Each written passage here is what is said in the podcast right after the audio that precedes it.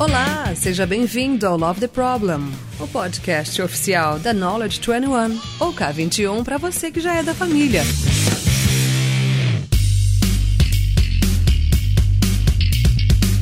Fala galera, começando mais um Love the Problem. Bom, vocês já sabem que a gente só traz gente especial aqui, né? Então não vou ficar sendo redundante aqui, repetindo, mas dessa vez tem uma novidade muito maneira, que é a gente tá trazendo tanto um tema quanto um convidado que foram sugeridos lá no nosso backstage. Para quem não conhece o nosso backstage, é onde ficam as referências dos episódios que a gente grava aqui, o perfil dos convidados é, e, e algumas discussões que a gente faz ali. E você consegue acessar por k21.link barra Love the Problem. Entrando lá, você tem acesso a tudo isso. E uma das sugestões que a gente tem cadastrada lá e que a galera votou e achou um bom tema é exatamente esse episódio aqui, que é o que forma um bom Agile Coach. E aí, dentro dessa sugestão, o Jonathan sugeriu a gente trazer um convidado especialíssimo aqui, alguém que eu admiro faz muito tempo, alguém que é muito parceiro há muito tempo. O Messias já foi lá e deu likezinho também ali na sugestão do Jonathan, então não tinha como ser diferente. Cá está, Manuel Pimentel. Fala, Manuel. É nós, mano. Tamo aí. Brigadão pelo convite.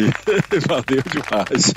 Muito bom, muito bom. Manuel, ele, ele, se fosse, se a gente tivesse gravado há uns seis meses atrás, ia ser igual o episódio com a Amanda, né? Com aquela diferença de fuso de 12 horas, mais ou menos ali. 12, é, 13 para 14 horas? Exatamente. Até mês retrasado, o Manuel tava lá na Austrália, né? Era em Melbourne, Manuel? Você tava? Melbourne, Melbourne. Mesma cidade da Amanda, exatamente. Ah, que da hora. É, A, a trupe de brasileiros lá anda meio que junto, assim, né? Maioria. Tipo, a gente formou literalmente uma máfia lá. Assim, tipo, aparecendo na TV e tudo, assim, deu um problema lá.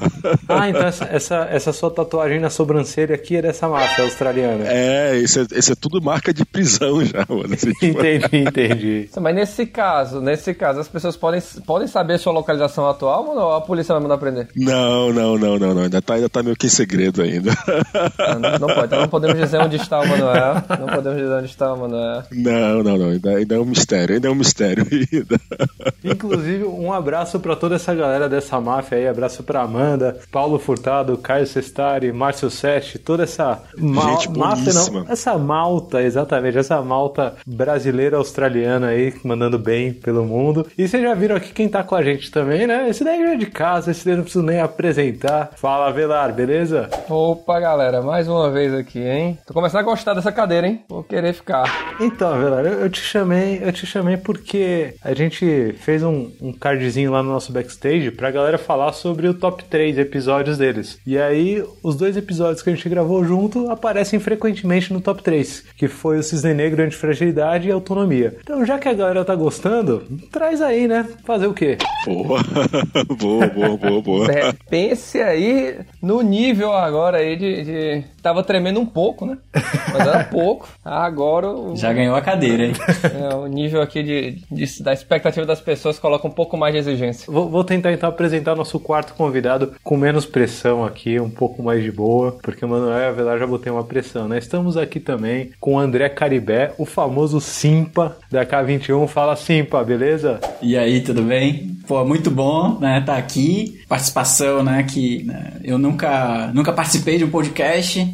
Vai ser minha primeira experiência com isso. É, e eu sempre low profile, né? Tipo, eu só vou ali no evento, vejo um pouquinho. Então acho que a maioria das pessoas não me conhecem, né? Então vamos, vamos ver. Vamos ver o que, que vai dar aqui, que eu acho que o papo vai ser muito bom. Muito bom, muito bom. O Simpa vem aqui também reforçar o movimento dreadlock, né? No, no Love the Problem aqui. Met- Metade, metade do, do, do, do quórum desse episódio anda de dreadlocks. Somos dois rastafraudes, né, Simpa? Como você diz há muito tempo. Isso aí, né? Tamo junto, tamo junto. Rastafraudismo é, uma- é um estilo de vida, cara. Que é um bullying, um bullying pra quem não tem cabelo, tá, pessoal? Vale, vale registrar que eu tô me sentindo afrontado aqui, realmente, nessa sala, tá bom? Na- nada pessoal, Manuel, nada pessoal, nada pessoal. Faz um, faz um dread na barba, pô. Eu não tenho barba, faz um dread na barba. Por aí vai.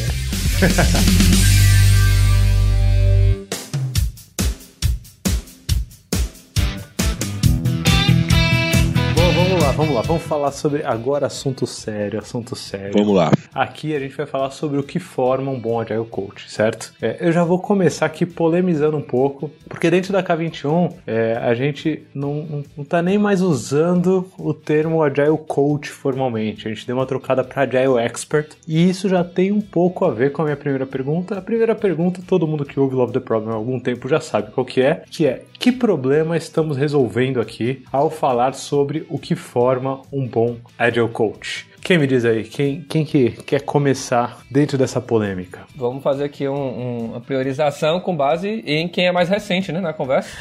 então, olha, temos aqui Caribé e Manuel para trazer novidades para discussão, né? Vamos trazer mais vozes aqui pro nosso podcast. Então, às vezes aí, a, fica aí a, as honras para Manuel e Caribé. Quer começar aí, Manuel? Aí, muito bom, muito bom. Pô, legal, legal. Bom, a, assim, só acrescentar, na verdade, uma visão sobre uh, que problema, né, que a formação, o, o, próprio processo de evolução de um Agile Coach, ele ajuda a resolver. Eu acho que a gente tem que voltar realmente, tipo, é, sabe, tentar aplicar um pouco de design thinking na parada, né? Tipo, quem é o persona? Né? No caso aqui, ou vamos pensar a, a, empresa como um grande persona, certo? A organização que a gente, que a gente trabalha. Então, imagina que mesmo métodos ágeis, Agile de maneira geral, já existia aí, já está é, no nosso ecossistema já há algum tempo, mas para a grande maioria das empresas, ágil sempre foi um bicho de sete cabeças. Não sei exatamente porquê, mas ágil sempre foi um negócio realmente muito, é, de, certa maneira, de, certa, de certa maneira, até um quanto mítica né, para muitas empresas. Então, essas empresas, elas é, precisam de ajuda. Né?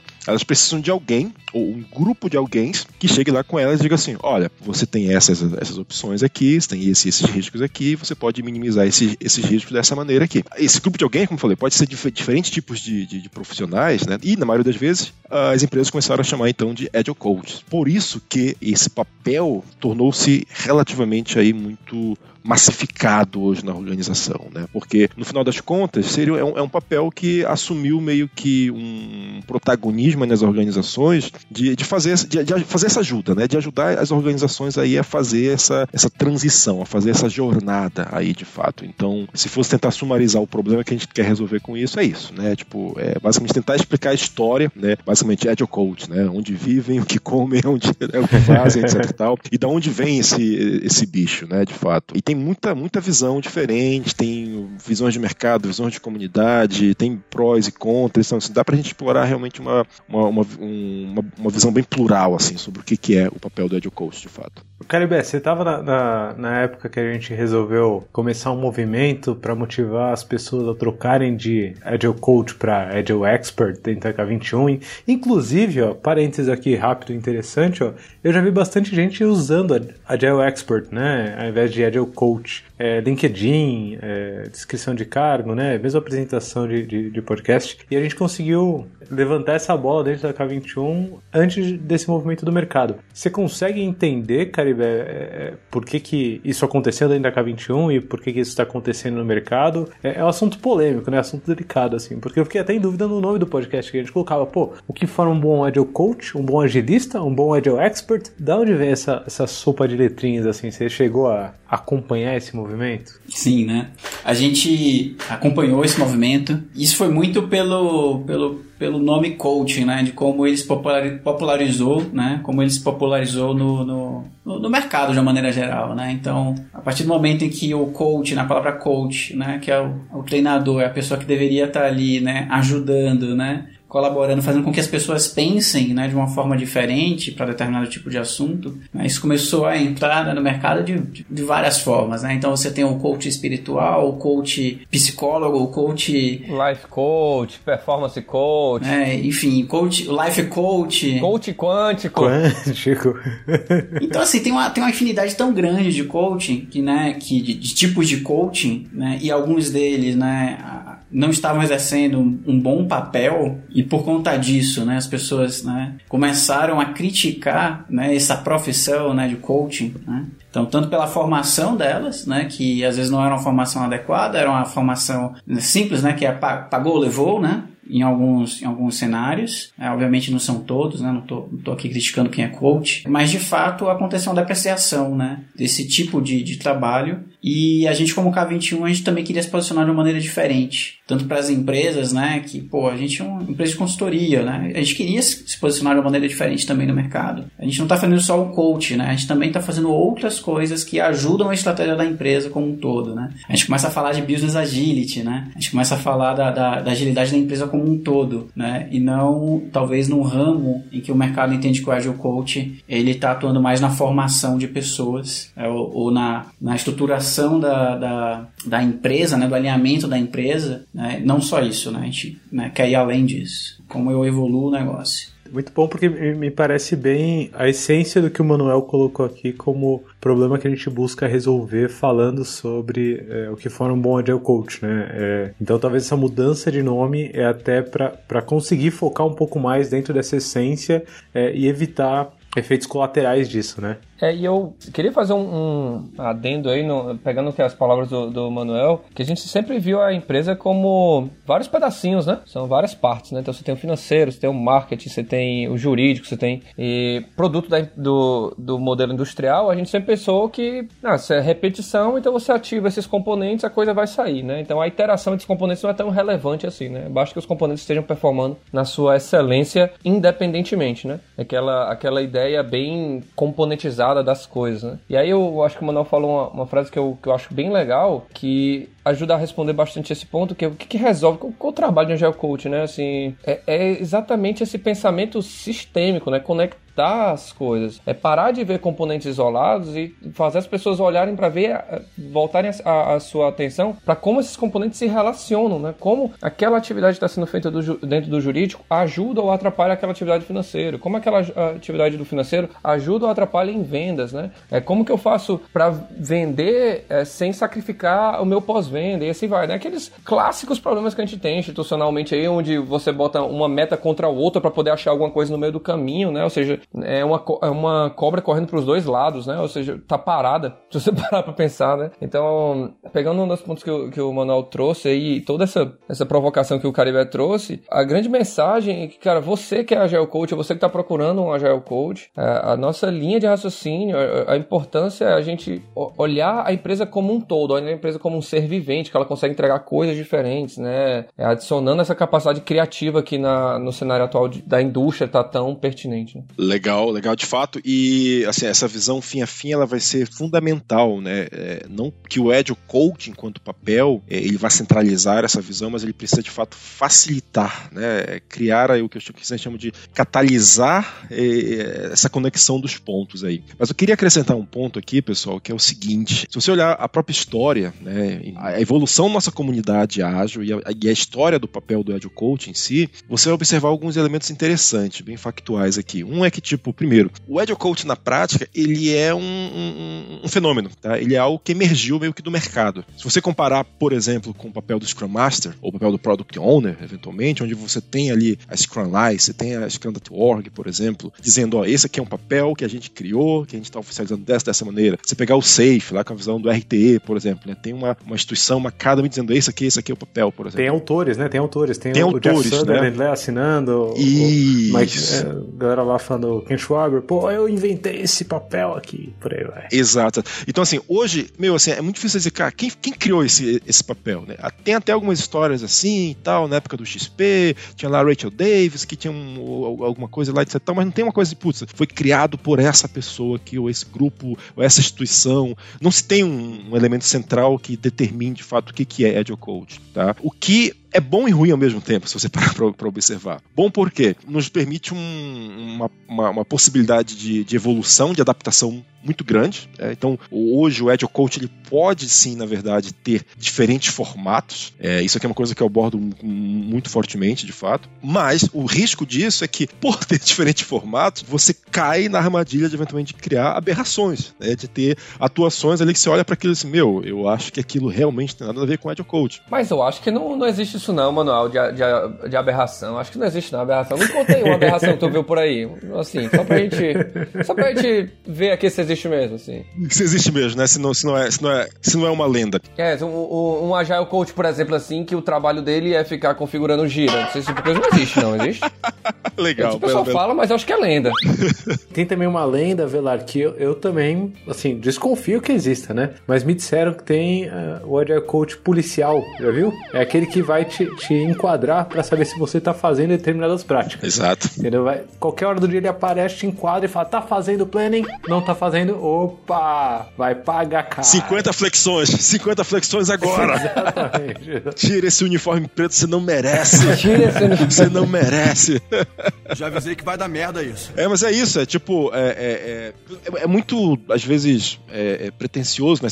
usar o termo até aberrações, né? Mas o ponto é exatamente esse, né? Você acaba criando é, variações que, sabe, não por uma visão purista, mas é porque acaba realmente não gerando o resultado que precise, né? não, não cria o impacto ali de transformação, sabe? De gerar um senso de participação, de ownership, de realmente catalisar melhorias. Esse é, um, é, um, é, uma, é uma dor, assim, que eu sinto muito grande no mercado hoje. Inclusive, esse episódio aqui, quem, quem fez a sugestão foi o Renato Willi. Ele me procurou, a gente começou a trocar uma ideia e tal. Ele falou, pô, a gente podia fazer um episódio é, sobre o que forma um bom Agile Coach. Inclusive, Renato Willi, que faz parte da comunidade aí, que o Manuel já citou, né? Bem, muito bem quisto aí na comunidade desde o tempo do Ronca aí. É o Antônio Nunes. Antônio Piada Nunes. extremamente interna, ninguém vai entender, mas Antônio Nunes. ele, nesse momento, ele tá rindo ouvindo esse podcast. Não, certeza, certeza. Se você falar Antônio Nunes, cara, é. Ele, ele vai saber quem é ele. Ele vai saber, é ele. o Will, ele trouxe esse papo, né, de o que forma um bom Agile Coach, muito na intenção de tentar dar meio que, talvez, um direções, né, para quem tá tá perdido dentro dessa, dessa imensidão que a gente tem de, de funções e disfunções, né? Aí, é, como que a gente consegue dar um rumo? Porque, por exemplo, exemplo aqui, já colocando um pouquinho o dedo na ferida. Tem gente que promete formar um Agile Coach em um final de semana. É, pô, fez aqui um treinamento no final de semana, se forma Agile Coach, aí vai pro mercado dizendo que é Agile Coach, né? E dentro disso, acho que tem duas discussões bem pertinentes. Até queria agradecer quem estava no Agile Coach Camp de 2019, porque teve uma roda de discussão, uma roda de conversa muito interessante exatamente sobre essas disfunções que o mercado está gerando em cima do, do, do, do, papel do Agile Coach e da agilidade como um todo, né? Porque como é muito emergente, é, às vezes a gente olha algumas coisas crescendo ali e fala, putz, isso daqui tá meio estranho. E eu queria agradecer aqui nominalmente ao VH, ao Vitor Hugo. Inclusive, se você não ouve o podcast da Lambda 3, corre lá e ouve, que é um podcast muito bom também. Fantástico. É, o VH, ele, é fantástico. A galera da Lambda também parceiraça. O VH ele me falou, Lula, mas eu não quero ter, por fazer parte desse movimento de comunidade há muito tempo, por ter visto essa planta crescer, eu não quero ter um papel também moralizador aqui, de falar o que é certo e o que é errado. De falar, ó, isso daqui tinha que crescer mesmo, isso daqui tem que ser podado. E isso bateu muito forte em mim, né? Eu falei, putz, eu também não quero ser moralizador. Não faz parte de mim ser moralizador e falar, ó, isso tá certo, isso tá errado. Um treinamento de final de semana tá errado. É a pessoa se dizer, é o coach, sem ter feito isso, isso e aquilo, tá errado. Então, eu, eu tomei isso muito para mim. E aí eu queria endereçar é, o nosso papo aqui fazendo um, um call to action para as pessoas que estão ouvindo, né, e, e, se, se entendem como agente de mudanças dentro da empresa, mesmo que não tenha o label Agile Coach, Agilista, Agile Expert, se você se vê como alguém é, protagonista de alguma mudança dentro da sua empresa, eu queria fazer um call to action para você, para você se enxergar dentro de um desses dois arquétipos, que são arquétipos que eu identifico no geral, principalmente com a nossa experiência dentro da K21, é, vendo a galera entrar na K21 é, e vendo a galera dos nossos clientes do mercado. É, basicamente são dois arquétipos. Eu vejo pessoas dentro desse mundo de, de agilidade que sofrem com a síndrome do impostor, ou já sofreram muito. E eu, quando eu comecei, quando eu, quando eu saí do, do meu papel ali de desenvolvedor de software, coordenador dentro de uma empresa, e comecei a trabalhar como Agile Coach, eu caí muito nessa de síndrome do impostor, né? Então era direto falando, putz, não, não tá dando resultado, meu Deus do céu, o que eu tô fazendo aqui? Será que eu presto para isso? Para as pessoas que se veem dentro desse arquétipo, eu queria ressaltar que o que a gente tá falando aqui não é para te atacar, certo? O que a gente tá falando aqui não é para fazer você se sentir um impostor. Se você está dentro desse arquétipo que sofre com a síndrome do impostor, tenta encontrar dentro desse podcast aqui caminhos para você conseguir seguir e ter mais autoconfiança cada vez mais, certo? Agora, eu não quero que o outro arquétipo siga também por essa mensagem. Qual que é o outro arquétipo? O outro arquétipo é o do macaco doido. Do macaco doido, ele, cara, não, eu sei, eu faço e sai apertando tudo que é botão e sai mexendo em tudo porque eu conheço, eu vivi isso, eu vivi aquilo. Então, como você está ouvindo esse podcast no seu íntimo aí, se você se vê um pouquinho mais nesse arquétipo aí confiante, né, excessivamente confiante, tenta entender um pouco as provocações que a gente está fazendo aqui para também tentar entender como que você consegue entrar num caminho benéfico para você, certo? Então tem esses dois call to actions aqui. Está lançada a sorte as nossas discussões aqui para tentar fazer os impostores não se sentirem tão impostores assim, tentar fazer os macacos doidos não saírem apertando e destruindo coisas por aí. E para isso, eu acho que a gente pode começar a falar, afinal, aonde que o, o, Agile Coach se encaixa dentro das organizações. Caribé, você que é um cara que já passou por várias organizações aí, prestando consultoria, dando treinamento, dando aula e, e trabalhando para elas também. Acho que principalmente várias indústrias diferentes, né? O Caribé tem um portfólio de clientes muito diferente, né? Caribé atua na saúde, atua, atua em serviço, atua em, atua em fintech e vai pulando de, de indústrias diferentes aí, então. Já, já mexeu com gente que faz perfume e gente que faz software, né? Já mexeu com gente que faz serviços em gerais intangíveis e gente que faz produtos totalmente tangíveis, né? Aonde você vê o espaço pro Agile Coach atuar dentro das empresas, Caribé? Porque a gente tem muito preso aquele lance de tecnologia, né? É, aqui a gente tem. Mano, você também era desenvolvedor. Era. Exatamente, meu background era desenvolvedor, exatamente. Caribé também foi desenvolvedor, agora foi desenvolvedor. Caribé, Simpa, Agile Coach é coisa para desenvolvimento de software? Onde se encaixa o Agile Coach dentro dessa brincadeira aí das organizações? É, de maneira geral, né, eu, eu acho que ele tem um papel fundamental na transformação, né? A partir do momento que uma empresa decide, né, que, que quer abraçar a agilidade, né, e aí deve ter outros motivos aí porque agilidade, né? Isso aí é de, de acho que é para um outro podcast, né? Se, se já não houve um assim, beleza. A partir da empresa, no momento que a empresa ela decidiu, quero ser ágil, né? Vou contratar aqui alguém, né, para me ajudar nessa transformação. Né? Geralmente essa pessoa é o Agile Coach. Então, né, geralmente a primeira missão desse cara na empresa, né, dessa pessoa na empresa, é como é que eu estruturo essa transformação. E aí eu acho que vai desdobrar em vários papéis, é, em várias possibilidades né, dentro disso. Uma é a formação das pessoas, porque né, as pessoas nem sabem o que é agilidade, elas nem sabem que não sabem sobre agilidade. Então as primeiras pessoas precisam cair na real, entender que existe algo diferente do que elas fazem, né, para que aí sim elas possam se interessar genuinamente e falar, né, e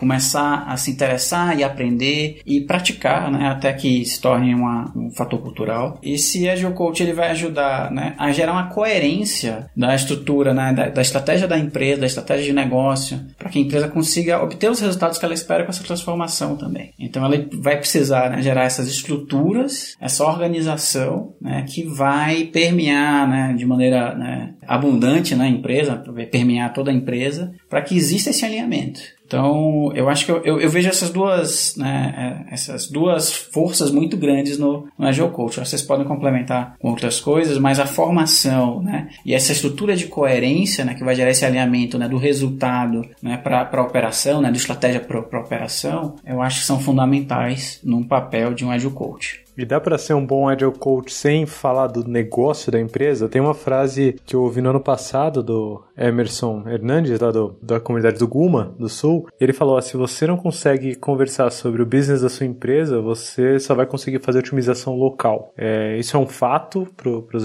coaches no geral, é, ou não? Essa, essa necessidade de falar sobre business, é, já que você já, já colocou aqui que não, não é simplesmente local, né, em tecnologia, pelo que eu entendi. Essa necessidade de falar sobre o negócio da empresa é um must have, é um, cara, todo agile coach deve ter ou não? Trazendo provocação aqui já, né? Na minha opinião, ele precisa ter essa visão, sim. Se sua empresa tem, por exemplo, capital aberto, cara, leia o relatório, né, que eles fazem para os investidores, né? Se sua empresa não tem, você vai precisar inevitavelmente conversar com pelo menos a diretoria dessa empresa, é para você entender de fato como ajudar as pessoas, inclusive, a priorizarem né, o trabalho delas, a, o backlog delas, né? A gente está nesse processo de formação, né? A gente também não pode ficar ali focado né, no que a gente chama só das métricas organizacionais, né? Na eficiência pela eficiência, né? Porque isso provavelmente vai gerar né, resultados né, de locais otimizados, né? Mas a gente não vai estar olhando para o todo. Se eu não tenho clareza né, sobre o, o a cadeia né, da empresa como um todo, né, dificilmente a gente vai conseguir gerar os melhores resultados. Tem uma frase que é interessante a gente pensar, que é, se você não sabe como a sua empresa ganha dinheiro, você não sabe como desenvolver a sua empresa, né? E aí quando a gente fala de ver a empresa como um organismo, né, de conectar pontos, visão ponta a ponta, tudo isso, é uma competência fundamental do Agile Coach, até porque ele quer fomentar essa visão nas outras pessoas, né? Até o ponto que o, que o Manuel falou no começo, né? A gente quer que as pessoas vejam a, a, o trabalho ponta a ponta. O Agile Coach ele tem que ter essa visão ponta a ponta, toda essa cadeia, né? É, até para conseguir facilitar essa visão nas pessoas, né? Então, ser um Agile Coach local é um papel fundamental, precisa-se, mas a visão tem que estar associada ao ponta a ponta, como é que essa empresa sobrevive, o que, é que essa empresa entrega para o mercado, etc. Acho que, que é uma visão necessária. Eu acho que isso traz uma, uma digamos, uma responsabilidade né, para o Agile Coach de, de aprendizagem constante. Ele precisa, de certa maneira, ter uma, uma, uma capacidade de compreensão sistêmica né, um pouco mais aguçada, vamos imaginar assim. Porque a, é, o Agile Coach ele não precisa necessariamente ser um expert naquele field, naquele, naquele, naquele campo. Né? Tipo, ah, eu trabalho para um banco, por exemplo, não quer dizer que eu domine de todo o processo bancário ou que eu sou o maior capitalista do mundo, sabe? Tipo, para dizer, putz, a maneira como você tem que ganhar dinheiro é dessa maneira aqui, por exemplo, e tal. Você não virou um banqueiro automaticamente, né? Não, não vou virar. Como Agile Coach, não preciso virar um banqueiro para ser um bom Agile Coach. Belo, belo, belo resumo. É, mas, obviamente, eu vou tentar compreender né, é, o máximo possível de como que essas engrenagens funcionam.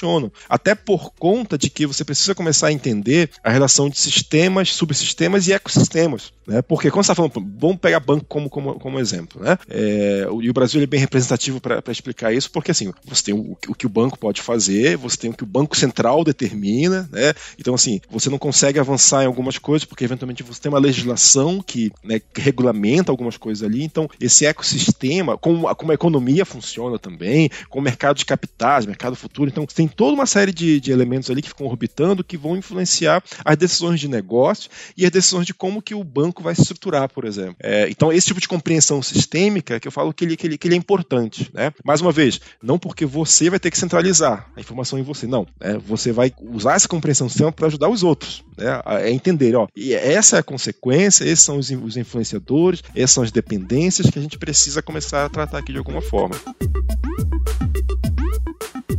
Queria adicionar também um ponto eh, aqui em alguma coisa que a gente discutiu mais, mais, mais atrás, sobre, a, primeiro, a ideia de que, assim, já que o Agile Coach é, ele tem múltiplos formatos de atuação, ele também pode ter múltiplas origens. Pegando o que o, o que o Caribé comentou ainda há pouco sobre uh, você começa a falar de outros assuntos, não, não só de TI, né? lembra que você está falando hoje de business agility, por exemplo, agilidade organizacional, né? coisas desse nível. Então, assim, já é fato de que ágil saiu da esfera somente de TI, ou até mesmo da esfera somente de desenvolvimento de produtos, na maioria das vezes. É, e aí eu quero só narrar um, um, uma, uma, historinha aqui para vocês. Quando estava na Austrália, um dos meus últimos clientes foi o NZ, né, que é um banco, um dos maiores bancos da, da Oceania lá. Mais uma vez, o meu Karma Banco. Né?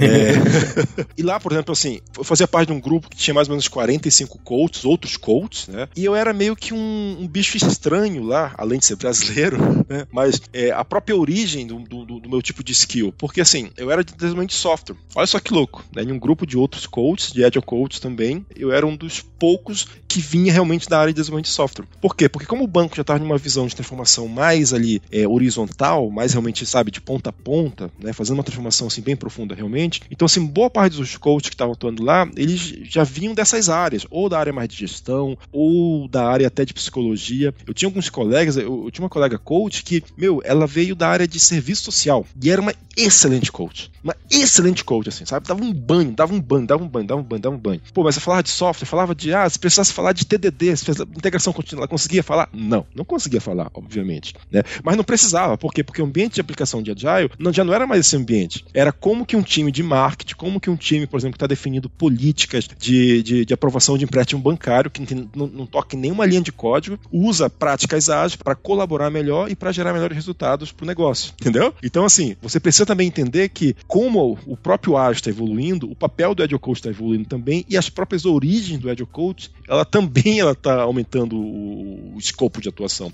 ou o escopo de origem, vamos chamar assim. Esse movimento é super positivo, né? Porque você, você traz também né, conhecimentos diferentes, né? Que agregam né, nessa, essa pluralidade, né? Você vai agregar todo um, um pensamento diferente, um pensamento sistêmico de fato também conversando com essas pessoas, interagindo com essas pessoas que têm origens diferentes. Tem algumas referências aqui que eu acho que vale a pena citar, e eu acho que tudo que vocês falaram, assim, me deixa muito contente com os temas que a gente tem escolhido pro Love the Problem, né? Porque é, a gente tem um episódio muito bom de pensamento sistêmico, gravado com Alison Vale, que é um cara que não só eu, mas acho que toda a comunidade admira muito, é, falando sobre pensamento sistêmico mais a fundo, inclusive, é, ó, o Caribé tá fazendo até o, o, o, coraçãozinho aqui, a Alison é muito parceiro, muito gente boa. Ele é, é o próprio pensamento sistêmico, você tá entendendo? Ele é o, exato, é o instanciamento, assim, o instanciamento. Que é o pensamento sistêmico.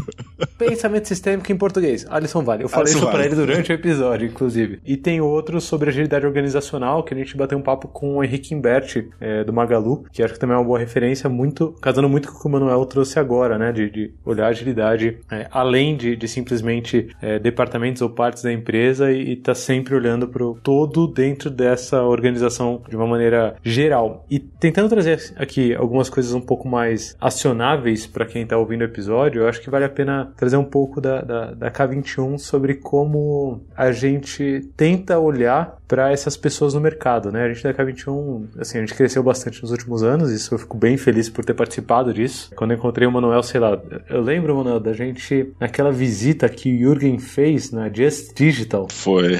2017, 16. Não, foi antes, não. 2014, 2015, eu diria. Eu lembro que a gente se encontrou lá e, e naquele tempo a K21 tinha, sei lá, 4, 5, 6 pessoas, assim e tal. Era só os fundadores e mais alguém ali.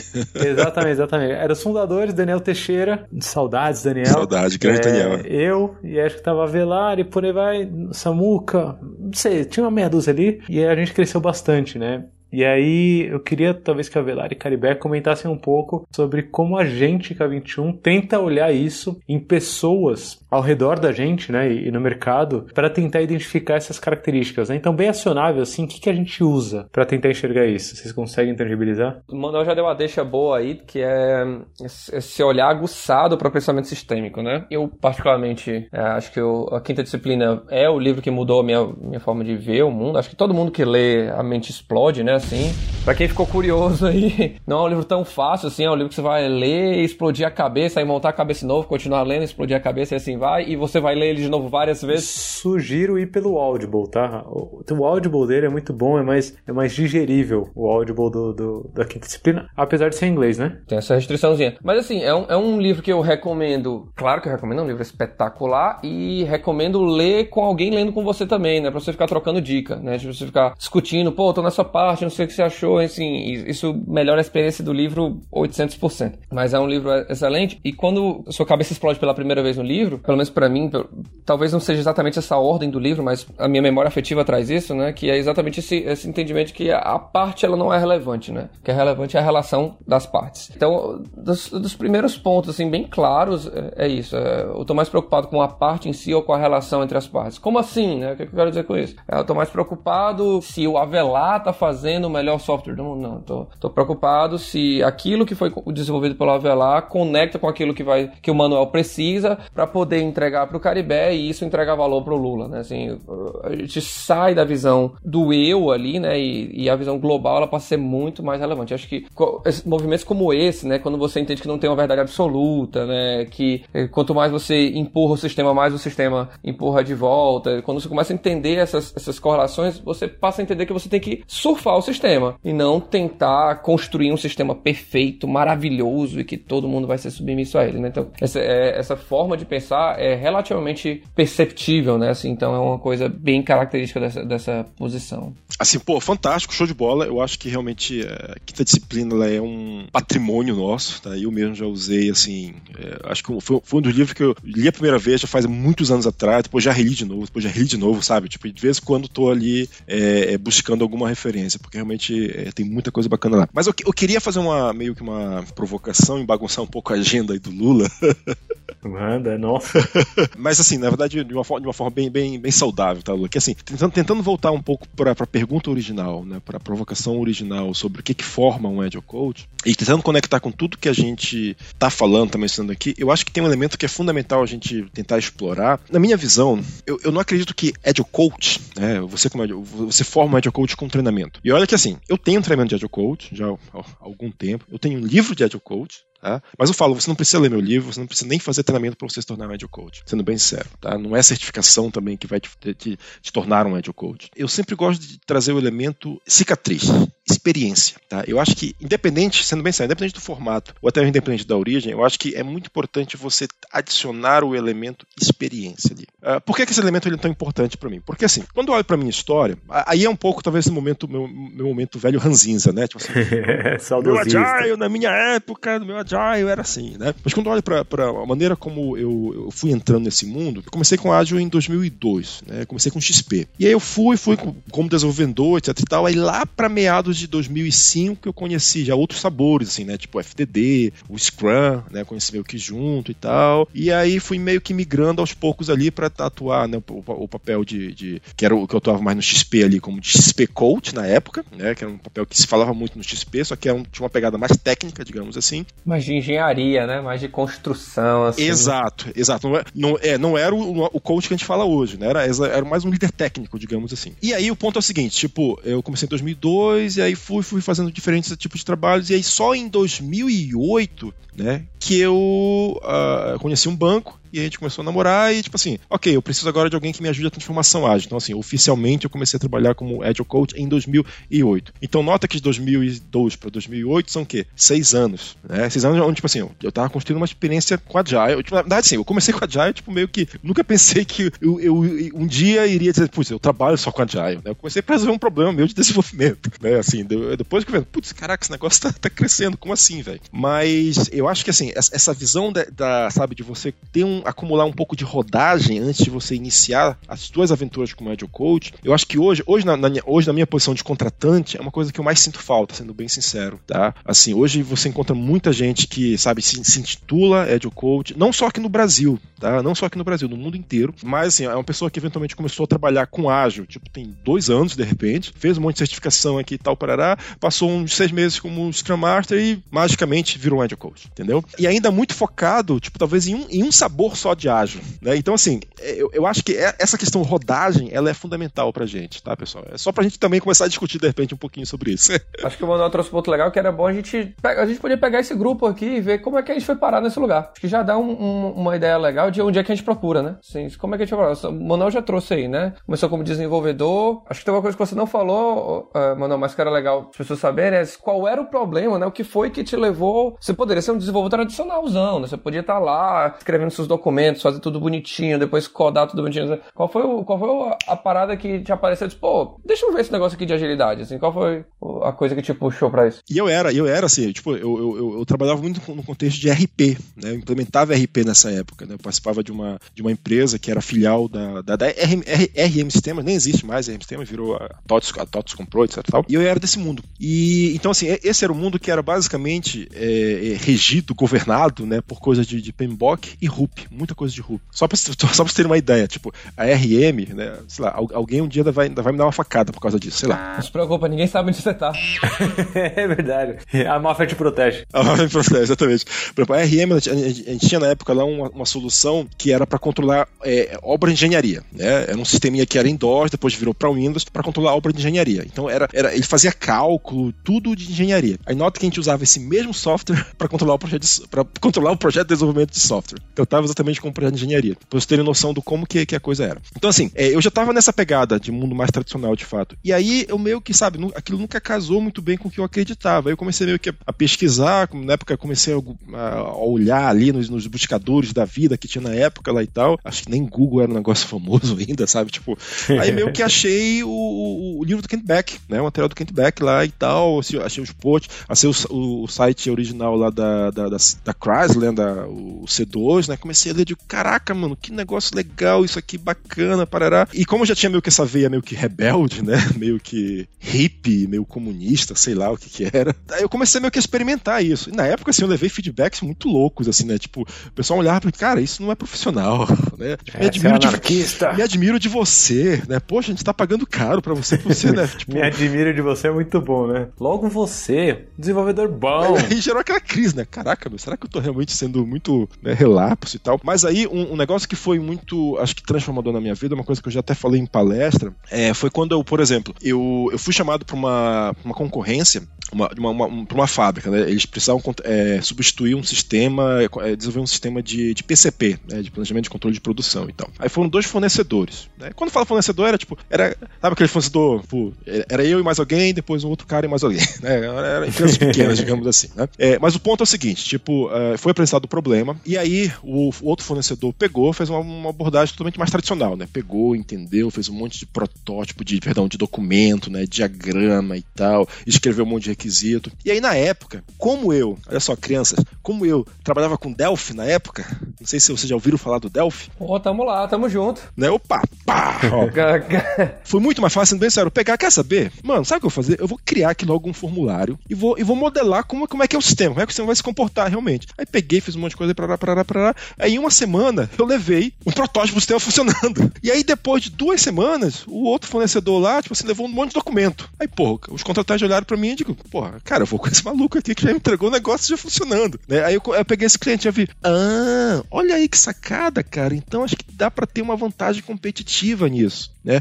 Aí foi realmente o meu grande estalo do, do, do, do qual, qual o grande benefício do ágil, né, de fato. É, e aí depois eu meio que carreguei isso pra minha vida, né? Tipo assim. Entregar valor antecipado, né? Exato, exato. Você ganhar vantagem competitiva, né? Então sempre, eu sempre bato nessa tecla. Tipo, enquanto o ágil ele não tá te ajudando a ter algum benefício, que pode ser vantagem competitiva, pode ser melhoria de imagem, ou melhoria de satisfação do usuário, sei lá, qualquer coisa assim, cara, você talvez não pegou ainda a essência do que é o Agile realmente. Eu vou, vou até puxar aqui, mano, porque o Avelar falou bastante de pensamento sistêmico, né? E é óbvio que a gente não pergunta para as pessoas que estão entrando na K21 se elas leram ou não Peter Senge, né? É, é, é, muito mais, eu acho, sobre essas cicatrizes que você, que você trouxe, né? É de, putz, será que ela tomou tanta porrada da vida a ponto de entender que o, o todo importa mais do que as partes? Será que ela é, já funciona nesse modo por padrão? Será que isso já, já é refletido? E uma das formas que a gente usa para tentar sentir um pouco disso é o que a gente chama de coaching the agile coach. Tem até um, um post no blog da K21 é, que é só para dar aquela cutucada, né? E acho que qualquer um que estiver ouvindo aqui consegue é, abrir lá e ver, porque eu lembro que eu tava abalando muito dentro do domínio organizacional, no meu começo de, de carreira dentro da agilidade. Cara, meus processos eram extremamente fluidos. Tecnicamente, também tava mandando bem ali, teste automatizado e tal, uma arquitetura bonitinha, dentro do mundo de software, né? Culturalmente também tava todo mundo feliz, mas eu fui descobrir depois de muito tempo que o que eu fazia, isso eu já em outros episódios aqui, né? Mas o que eu fazia não gerava valor para negócio nenhum, a não ser o meu negócio enquanto desenvolvedor, né? Eu fazia software e recebia dinheiro e acabou. Mas o, o meu produto não era um produto valoroso, não era um produto que gerava dinheiro, que gerava satisfação do consumidor final. E o Coaching the Agile Coach, ele traz os quatro domínios explicitamente, né? Que é negócios, cultural, organizacional e técnico. E ele traz uma visão é, indivíduo, é, ou seja, você consegue exercitar esse, esse domínio, né? No bate-papo com o indivíduo. Então você vai conversar, por exemplo, com, é, com essa pessoa aí que era o contratante, né? Você consegue falar um pouco sobre negócios com ela? É, você consegue ter essa visão que o Manuel teve de, putz, o que importa para o meu negócio é o valor aqui entregue antecipadamente. Eu consigo ver onde está o valor aqui no bate-papo com o indivíduo. Tem a visão de times, né? Então se eu tiver um, um grupo de pessoas, eu consigo conduzi-los tanto dentro de negócio, quanto organizacional, quanto técnico ou cultural, é, para o que a agilidade entende como algo benéfico para o meu negócio. E a visão da organização como um todo, né? Então eu consigo enxergar a organização como um todo. Então isso me ajudou bastante, mano. A primeira vez que eu preenchi, é, eu consegui perceber os meus gaps, né? E, e, acho que a gente pode aqui até começar a falar um pouco sobre é, é, como identificar esses gaps, né? Como ver esses gaps.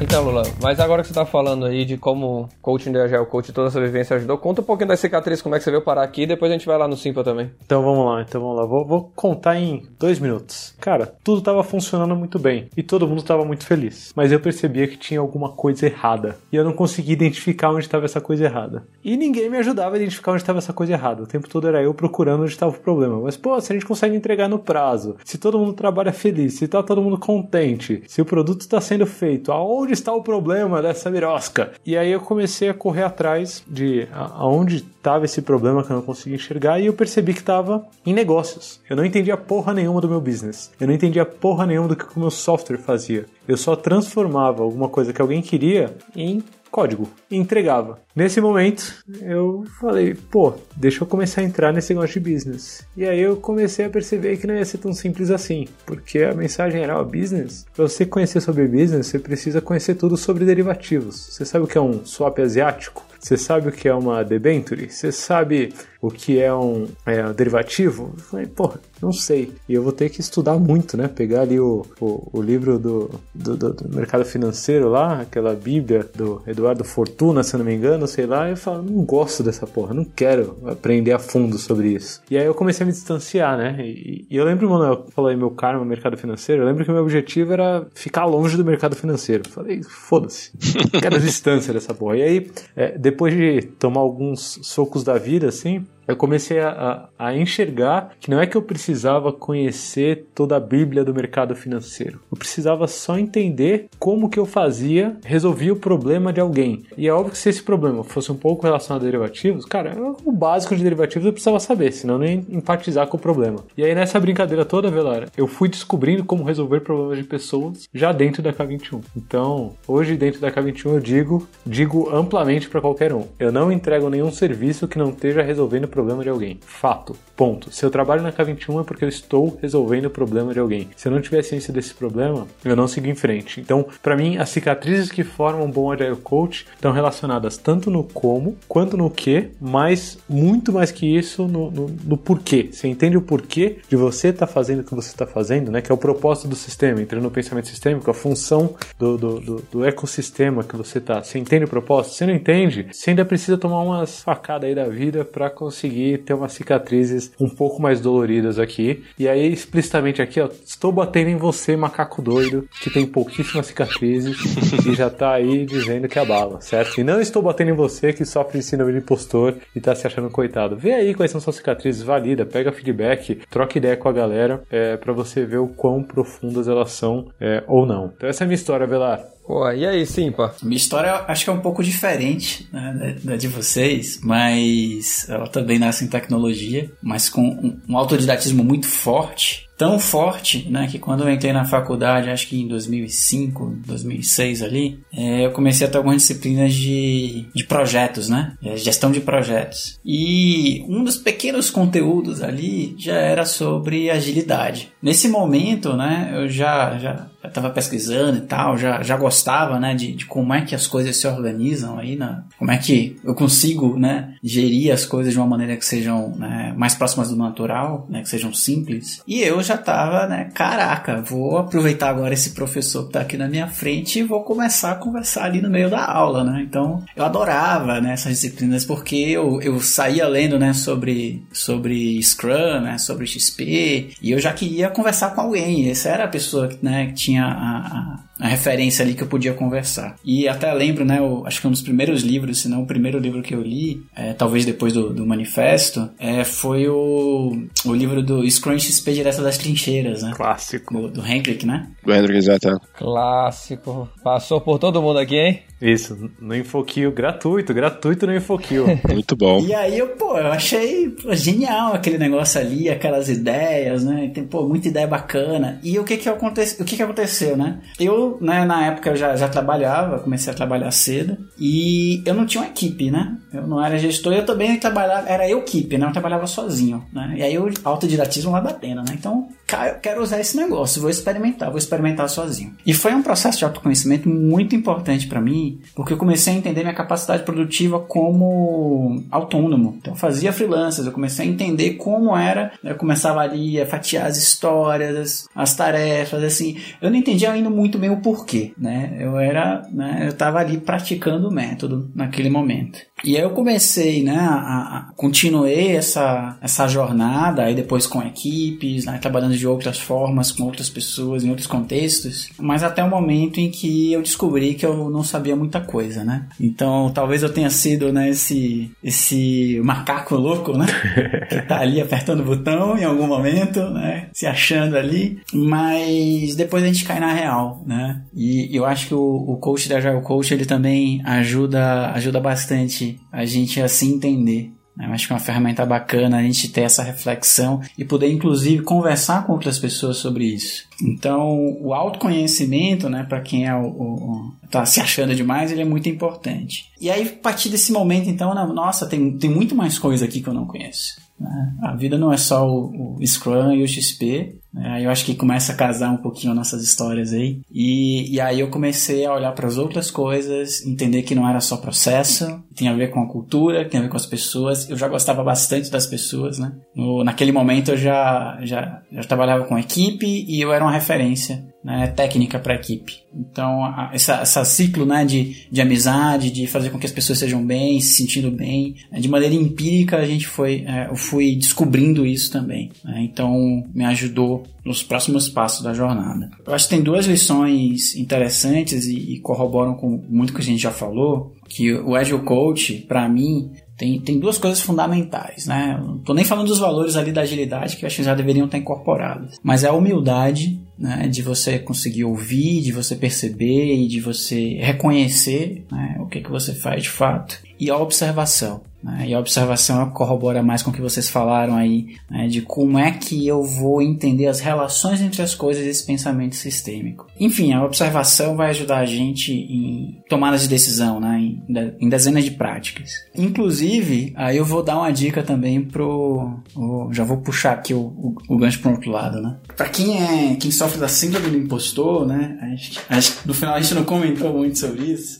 Mas para quem sofre a síndrome do impostor, não adianta só se observar. Né? Só se observar talvez faça com que você afunde ainda mais né, na síndrome do impostor. E aí, nesse caso, né, trate as pessoas com quem você lida né, como seus, de certa forma, clientes também. Né? Então peça feedback. Você pode fazer uma pesquisa, você pode entender como é o seu trabalho, qual é o impacto do seu trabalho para aquelas pessoas que estão à sua volta. Dessa forma, né, recebendo feedback sincero, aí você vai descobrir, muito provavelmente, que você não é esse impostor, né, que você é um profissional muito competente. Isso vale para qualquer, né, não só para o Agile Coach, né, mas para qualquer profissional que se acha um impostor. Muito bom. Acho que o macaco louco também pode pedir feedback tranquilamente, né, Caribé? Assim, também, né? boa. É. para quem não tá familiarizado aí com a síndrome do impostor, galera, tá bem explicado no efeito Dunning-Kruger, né? Aquela percepção de que você estudou, conheceu alguma coisa, mas você acha que você não sabe, né? Você acha que a qualquer momento vai ser desmascarado. Não importa quanto você estuda para aquilo, mas você acha que você não é digno né, daquela posição que você alcançou e que em algum momento alguém vai chegar assim, tá, tá vendo como tu não sabe de nada, enfim. Então, acho que tem uma frase que o vai falou que eu gosto muito, que é procure feedbacks sinceros, né? Feedback de pessoas que efetivamente estejam preocupadas com o seu desenvolvimento, ou que você efetivamente possa confiar nesse feedback. É a melhor forma de lidar com a síndrome de impostor. Aí. Sua história, Velar, agora? Pô. Verdade. Pra, pra chegar nos finalmente, né? Então, história. Eu, na verdade, comecei em tecnologia. Se eu começar, começar, eu comecei com área de redes, mas assim, profissionalmente eu comecei com banco de dados, melhoria de performance de banco de dados. Eu nunca fui muito pra parte de administração, era mais parte de performance. Gostava bastante do, do assunto, aí entrei um pouquinho em BI, logo no comecinho, assim, entrei um pouquinho em BI, entender como funciona os dados, esse tipo de coisa, mas eu recebi um convite para ir trabalhar numa empresa de contabilidade, uma empresa de tecnologia para contabilidade. Né? Eu sou cearense, né? então fui trabalhar no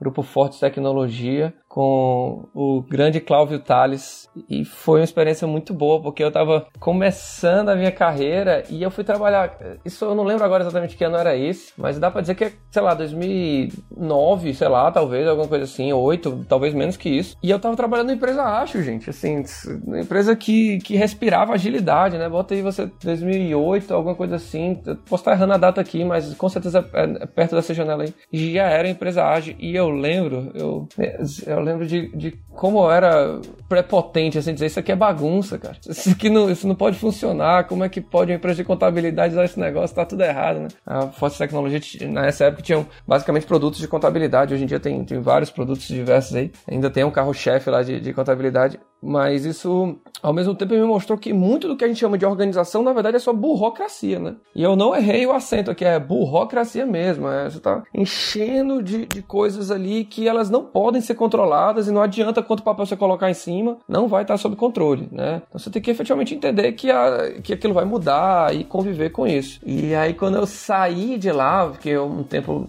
menos do que, do que eu gostaria, mas por, outros, por outras oportunidades, enfim, que me pareceram interessantes eu acabei saindo até hoje, tem um relacionamento muito bom com aquela galera. Eu levei aquilo comigo, né? Então, acho que a, eu, eu, lembro que, que depois eu demorei, eu, eu saí da empresa e eu demorei para perceber quanto eu tinha aprendido lá. Eu, depois eu saí de lá, fui trabalhar em outras empresas e aí eu fui ver gente batendo cabeça em parede, né? Não, tem que fazer aqui o desenho do produto perfeito que a gente vai construir ao longo do próximo ano, né? Eu disse, gente, que desperdício, né? assim. Eu, eu, eu passei, eu lembro que, eu, que esse um ano, um ano e pouco, quase dois anos depois que eu já tinha saído de lá, ainda estavam caindo fichas de coisas que eu tinha aprendido lá, né? Só olha, pô, olha como esse raciocínio não faz sentido, enfim. E aceitar essa, natural, essa naturalidade das coisas não estarem sob controle, você tem que reagir às coisas, entender como o mercado reage a elas, entender como um componente não conecta no outro e você vai reescrever, vai jogar a parte fora, mas você constrói outra coisa em cima, etc. Jogar, tirar funcionalidades, né? Menos é mais. É, isso ali, ali 2010, 2000 e pouco, poxa, foi fundamental. E aí, é, pegando aqui coisas que vocês disseram, me veio uma frase aqui de Schopenhauer que é assim, né? Toda verdade passa por três estágios, né? No primeiro ela é ridicularizada, no segundo ela é rejeitada com violência e no terceiro ela é aceita como evidente por si própria, né? E eu acho que todo mundo passou por isso, né? Acho que nós quatro passamos por isso em algum momento, né? A gente tava contando pra galera, galera, para de fazer isso. E a galera disse, você tá louco, tá vendo que isso não faz sentido. Assim, ah, isso é falta de profissionalismo, não sei o quê. E aí, de repente, hoje a gente tá aqui falando de, de, de agilidade para várias coisas, né? E eu sempre falo isso, que hoje as pessoas me perguntam, vai lá, é difícil convencer as pessoas de agilidade? Eu digo, hoje? 2020? Não, hoje é fácil. Muito fácil. Isso, isso é verdade. Hoje é fácil.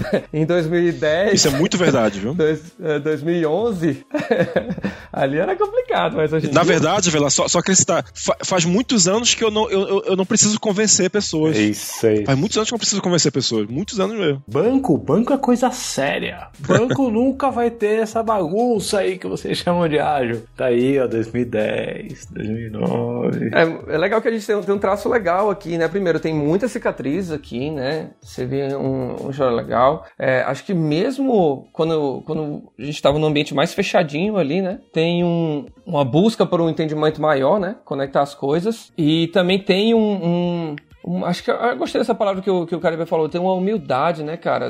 Eu acho que isso é mais uma realidade de todo mundo, né? Assim, acho que isso não é exclusividade de nós, a Geo Codes, a Geo Experts, mas essa, essa humildade que, que a gente está sempre aprendendo e a gente sempre sabe muito pouco, né? Porque as, as novas profissões, elas acabam tendo que se abraçar nisso, né? Tipo, faz parte do teu trabalho constante estar aprendendo cada vez mais sobre aquilo. É, mas acho que a gente pegou aqui três pontos que, que pelo menos eu percebi que, que, que tá na história de cada um dos quatro que aqui estão, né? Boa, já, já pegou alguns padrões e tem uma frase, acho que se não me engano, é do Taleb, que é a quantidade de coisas que. Na verdade, acho que é do Humberto Eco citado pelo Taleb, né? Mas a quantidade de coisas que você não sabe vai ser sempre infinitamente maior do que a quantidade de coisas que você sabe. E acho que isso retrata muito bem a. O que eu sei, o que eu, go... o que eu sei é uma gota que eu ignoro é um oceano. Né? Exatamente, a humildade que o Caribe falou, e acho que é muito da, da humildade também que traz, por exemplo, o Manuel aqui como convidado, né? É, que é um cara que, quando eu comecei na, na agilidade, ele comecei no, no, no, movimento, né? Comecei a entender a comunidade. O Manuel já estava lá palestrando, estava no palco e, e servia como inspiração e tá aqui com a gente, batendo um papo tranquilamente, sabe? É, eu acho que é essa humildade é, que, inclusive, ele consegue colocar no, no, livro dele, né? Então, acho que já, já pode encaminhar aqui pro final, e acho que se cada um quiser deixar uma, uma dica ali para sobre o que forma um bom Agile Coach, é, eu acho que o que eu tiro daqui é, é, é, essa humildade e essa cicatriz, que o Manuel também bem colocou. E acho que a minha principal dica sobre isso é procure referências que te inspirem, pegue feedback também sobre essas referências. Tente entender o que, que o que, que as pessoas que estão ali nessa caminhada acham sobre essa pessoa que você acha que pode ser uma fonte de inspiração. É, esse feedback de todos para todos eu acho que é fundamental, certo? Então, se você vê, por exemplo, pô, Manuel é um cara legal, cara, pergunta, pergunta para mim, pergunta para Velar, pergunta para alguém que você conheça, sabe? É, e aí você busca as ideias dessa pessoa. É, você vai lá e busca o livro do Manuel, lá, o, o, o DNA do, do, do Agile Coach. É, você busca o material que ele está publicando, as palestras que ele faz e começa a ser um pouquinho mais de Manuel, mas com a sua história, com as suas cicatrizes, é, com, com a sua experiência, certo? Então acho que essa é a, a dica que eu deixo. Que dica vocês deixariam aí pra galera que quer saber o que forma um bom Agile Coach? Cara, eu vou deixar o Manuel vender o livro dele, mas eu vou vender um, um pouquinho. Acho que é legal que o, o, o livro do Manuel ele tá em constante produção, né, Manuel? Não acaba não, né, esse livro? Estabilizou agora, agora tá numa versão mais estável, digamos. e, e é, é, super legal essa iniciativa, assim, né? Eu li o livro, cara, deve ter uns dois ou três anos já, e achei bem legal porque tem uma coletânea de coisas ali, você vai passando de página em página e você vai... Tem uma ferramenta aqui e conecta com isso, aí tem essa forma de pensar. Tem assuntos que basicamente são uma linha de raciocínio, né? Eu lembro de coisas bem legais que que eu peguei na época. E o que eu achei legal, acho que para mim tem um, tem um ponto a mais, assim que conheço o Manuel, de eu ler o livro, eu meio que eu li, o livro meio com a voz do Manuel, tipo, porra, legal, eu tô. que da hora. Eu, tô, tô, entendendo aqui o que, que, ele quer dizer com isso. E eu, eu, eu, tinha, eu tinha a sensação de que eu tinha proximidade, né? De chegar e qualquer coisa assim, pô, eu posso perguntar isso aqui pra ele, né? Então, assim que eu terminei de ler o livro, eu lembro que eu tuitei, ele respondeu, a gente comentou, começou um pouco lá, é, lá no Twitter. Então, conecta exatamente com isso que você falou, né, Lula? Que é legal você escolher as referências e, e conseguir interagir com essas referências, né? Assim, tem que a, é a humildade e a busca pelo conteúdo, né? Então a gente tá aprendendo com quem tá te ensinando, mas ao mesmo tempo você também tá ensinando com aquilo. Então pega feedback, etc. É, é bem legal. Então acho que o Manuel vai poder vender melhor o livro dele, mas é, acho que é um, um, material legal. Existem, acho que, livros clássicos. A Quinta Disciplina é um must-have, né? Assim, não, não dá para fugir desse livro. É, mas principalmente, acho que a dica que eu queria dar aqui é fuja do seu local comum, né, gente? A gente, no final do dia, quer levar as empresas a pensarem o todo, né? Então, é fundamental que a gente se aprofunde no que essa empresa faz, né? Pô, eu tô indo para o mercado financeiro, como é que esse negócio funciona? É, eu tô indo para a saúde, como é que esse negócio funciona? Eu, sem sombra de dúvidas, esse é o lado mais divertido do nosso trabalho enquanto K21, né? É, eu tô hoje num cliente que é finanças, amanhã eu tô num cliente que é combustíveis. E aí depois eu tô num cliente que é, sei lá, serviços de, de estética. E poxa, cara, é muito legal conhecer todas as. Petróleo, né? Outro que a gente quer plataforma de petróleo. Estamos lá também, né? Então, assim, se aprofundem sobre isso. É, é, é, muito legal entender como todos esses mercados funcionam e é muito legal, é muito enriquecedor, né? Participar de se ajudar a crescer as pessoas e crescer junto com as pessoas. Sem sombra de dúvidas, essa humildade, essa vontade de aprender é fundamental para essa carreira. Acho que essa é a dica que eu colocaria aqui. Para quem tá numa empresa, né? Para quem não tá numa, numa consultoria, né? Com o K21 que você pode se deslocar e tá num dia em um lugar e no outro dia em outro, né? Dentro da empresa também tem muitas áreas distintas, né? Uma dica que eu dou é não se prenda ao job description,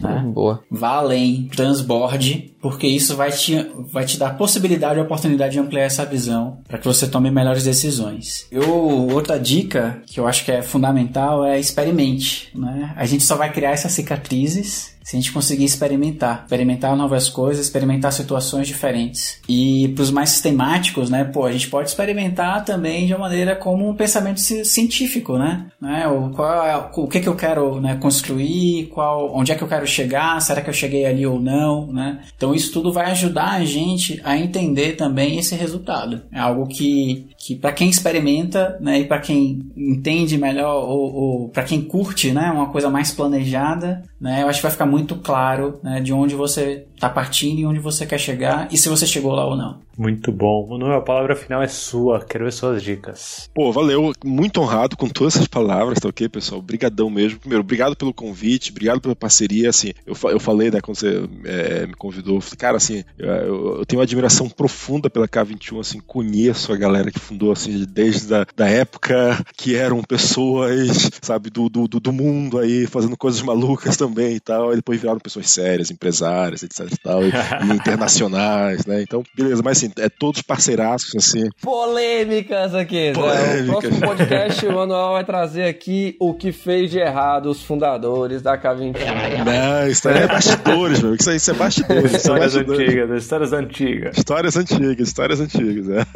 Mas assim, tipo, cara, eu tenho um carinho muito grande pela K21 e assim, agradeço mais uma vez as palavras, tá? E assim, só para até complementar a visão que vocês colocaram aí sobre, sobre o livro, tá? De fato, o livro assim, foi uma experiência muito legal. Eu, eu o fiz de uma maneira muito iterativa, né? Eu fiz usando o Limpub exatamente para isso, né? Então, assim, primeira dica, né? É, pegando o que o Caribe comentou assim, ah, você quer experimentar? Cara, dá o primeiro passo, não tá perfeito ali ainda, sabe? Tipo, é, é, você, você tem que se permitir ter um pouco uh, o direito da, de, de usufruir da imperfeição, né? Assim, a coragem para assumir a imperfeição. Não foi perfeito a primeira versão, lancei ali, peguei feedback, foi evoluindo, etc e tal. E aí foi muito legal trabalhar ao longo de basicamente dois anos, pouco mais de dois anos, na verdade verdade, ali no que, que seria um, um, corpo mais completo, assim, do livro, né? Assim, mais de fim a fim, de fato. Que é, que é o que está hoje lá, tá na versão 7, 7.1, se não me engano. E um outro aspecto também que foi muito, muito, muito bacana disso daí é que eu sempre evitei trazer uma visão ditatorial minha. Né? Eu sempre falo o seguinte: quando você escreve um livro, você sabe, tipo, você se sente um deus ali,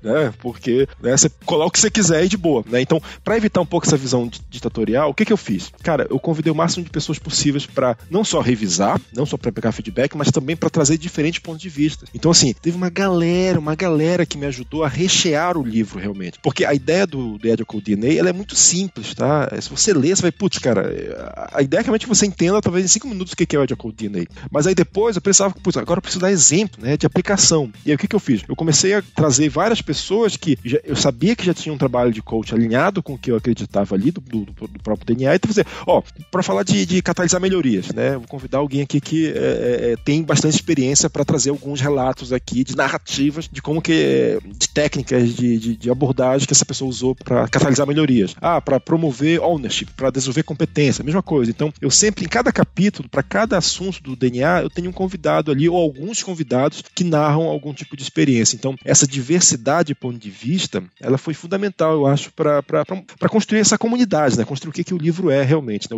O, o Ed não é uma coisa só minha hoje, eu tenho esse sentimento, né? Tipo, não é uma coisa que eu criei. Eu, meio que talvez eu, idealizei, mas hoje tem uma, uma, uma, uma construção coletiva muito grande ali, realmente. Então, assim, sou muito grato por, por essa comunidade que me apoiou ao longo de, de toda essa jornada aí, tá? E assim, eu, que, eu quero finalizar, talvez, assim, a recomendação, meio, a, a dica final, né, em torno disso é, no, no, no Agile DNA, o elemento central do DNA é catalisar melhorias. Então, assim, mais uma vez, você pode usar diferentes técnicas para fazer isso, atuar de diferentes maneiras, mas se ao final do dia, que entra bem no que você falou, Lula, lá, lá no começo, aquilo que você falou, Lula, lá no começo. Nossa, ficou interessante.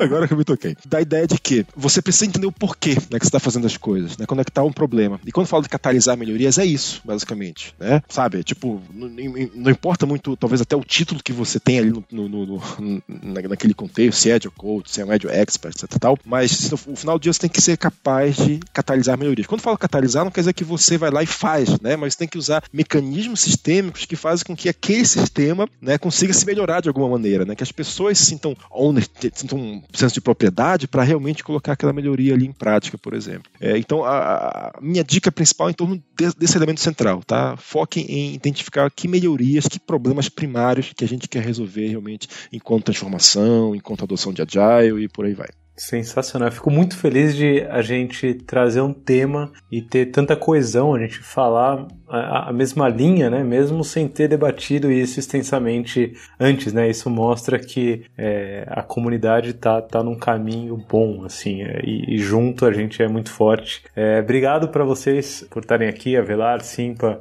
é, Manuel, obrigado mesmo. Para você que está ouvindo, todas as referências que a gente citou aqui durante o episódio, você consegue encontrar em k21.link barra Love the Problem, lá no nosso backstage, né, em tudo que acontece por trás das cortinas. É, lá você também consegue deixar sugestões para novos episódios, né, até sugestão de quem trazer ou não. É, como já mostramos aqui que é, com esse episódio foi muito maneiro assim gravar com o Manuel é, sobre o que for um bom Agile Coach. Obrigado, Willy, obrigado, Jonathan, obrigado, Messias, por ter é, contribuído lá. É, acessa lá o nosso backstage, deixa feedback, a gente está sempre experimentando coisas novas e até o próximo episódio do Love the Problem. Abraço, galera. Valeu, pessoal. Obrigadão. Tchau, tchau. Valeu.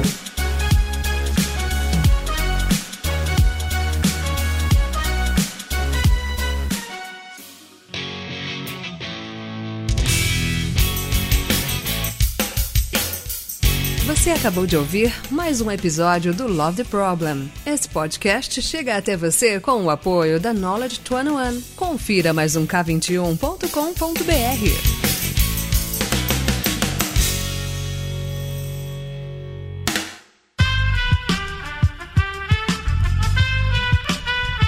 Este podcast foi editado por Aerolitos Edição Inteligente.